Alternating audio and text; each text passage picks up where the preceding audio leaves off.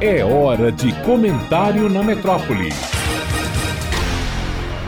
Olá pessoal, tudo bem com vocês? Professor Marcos Oliveira falando direto da cidade de Uberlândia para dar continuidade à nossa série sobre a história do Brasil. No último episódio, nós fizemos um apanhado geral sobre o século XVIII no Brasil. No episódio de hoje, vou selecionar um tema específico, no caso, a escravidão na região das Minas Gerais e no processo de extração dessas pedras preciosas aqui na região. E para falar sobre isso, vou aproveitar de um evento muito importante que vai acontecer no Brasil daqui a algum tempo, no dia 13 de novembro, nós vamos ter a aplicação do primeiro dia da prova do Enem, ou seja, o Exame Nacional do Ensino Médio. Então, aproveitando, vamos fazer aí um combo pensando tanto conhecimentos gerais para quem nos acompanha aí durante todas essas semanas e também para quem for prestar o exame aí no começo do próximo mês. Então, para falar sobre essa questão da escravidão nas Minas, vou relembrar aqui com vocês uma questão que caiu no Enem em 2019. Nessa questão então, havia um texto muito interessante que dizia o seguinte: que na segunda metade do século XVIII, ou seja, ali por volta de 1750 em diante, nós temos uma mudança na dinâmica do tráfico atlântico. Tráfico atlântico porque nós estamos falando não só do tráfico negreiro, do tráfico de escravos. Hoje os historiadores usam muito mais essa ideia de tráfico atlântico para entender que ele se desenvolve em torno do Oceano Atlântico. Então, vai dizer que a dinâmica desse tráfico atlântico muda no século XVIII, de modo que o desembarque de escravizados na Bahia começa a se estabilizar e o número de escravizados no Rio de Janeiro começa a aumentar nesse mesmo momento. O que, que nós podemos extrair disso? Em primeiro lugar, essa ideia de que se estabiliza o número de escravos na Bahia e cresce no Rio de Janeiro nos permite questionar algo que é muito comum também nos livros didáticos, que é a ideia de que o Brasil teria passado por vários ciclos econômicos. Então nós teríamos tido o ciclo da cana, o ciclo do ouro, o ciclo do café, etc e tal. Qual é o problema dessa ideia de ciclos? A ideia de ciclo, ela dá a entender que há um momento de início de desenvolvimento e ápice dessa produtividade e depois o encerramento. Então essa ideia de ciclo cria para nós uma ideia equivocada.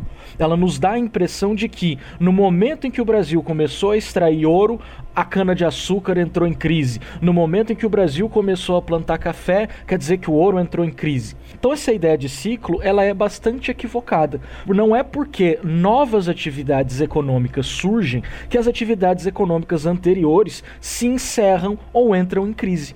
Então, no caso, esses dados que essa questão coloca para nós são muito importantes. O número de escravos que chega na Bahia se estabiliza, ou seja, não significa que a produção de cana ou que as outras produções que aconteciam nesse estado e também na região Nordeste como um todo foram interrompidas ou entraram em crise o número de escravizados que chega pode não ser maior do que era anteriormente, mas isso indica que sim, havia uma atividade econômica bastante interessante e pujante ainda nessa região. Então não é possível a gente pensar nessa ideia de ciclos econômicos. As atividades econômicas elas estão ocorrendo concomitantemente, estão acontecendo ao mesmo tempo dentro desse grande território que é o Brasil. Então, primeiro ponto é esse.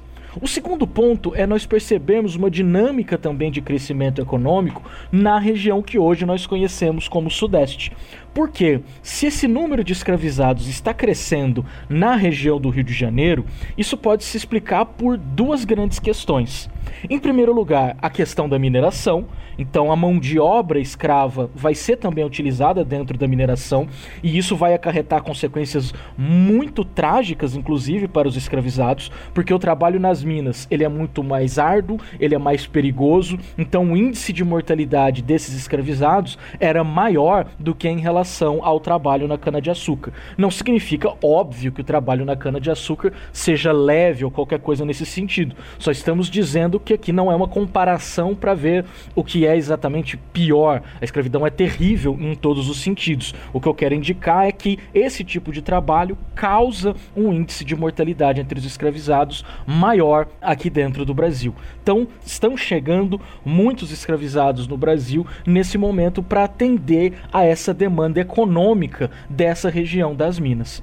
E o segundo ponto é a chegada dos escravos no Rio de Janeiro tem a ver, claro, por uma questão eh, geográfica. Minas Gerais não tem mar, então os escravos eles não podem chegar direto nas Minas Gerais. Eles vão chegar numa região portuária, no caso Rio de Janeiro, e vão ser transportados para essa região aqui.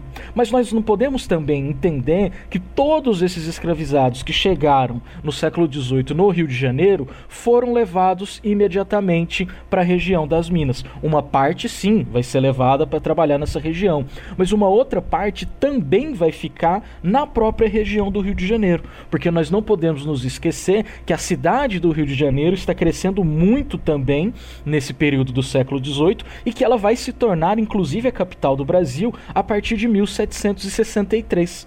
Então, olha como é que um texto de uma questão pode nos levar a três grandes compreensões diferentes. A primeira, questionar essa ideia dos ciclos econômicos. A segunda, entender a dinâmica da escravidão dentro de Minas Gerais. E em terceiro, perceber esse crescimento da cidade do Rio de Janeiro, da região sudeste e também, claro, os impactos que a transferência da capital vai gerar para o Rio de Janeiro nesse momento. Então é isso, continuem seguindo a série sobre a história do Brasil. Não se esqueçam de me seguir no Instagram, MarcosFSOliveira, Marcos com um. E é isso, ficamos por aqui. Até a próxima semana. Um abraço, professor Marcos falando direto da cidade de Uberlândia para a Rádio Metrópole de Salvador.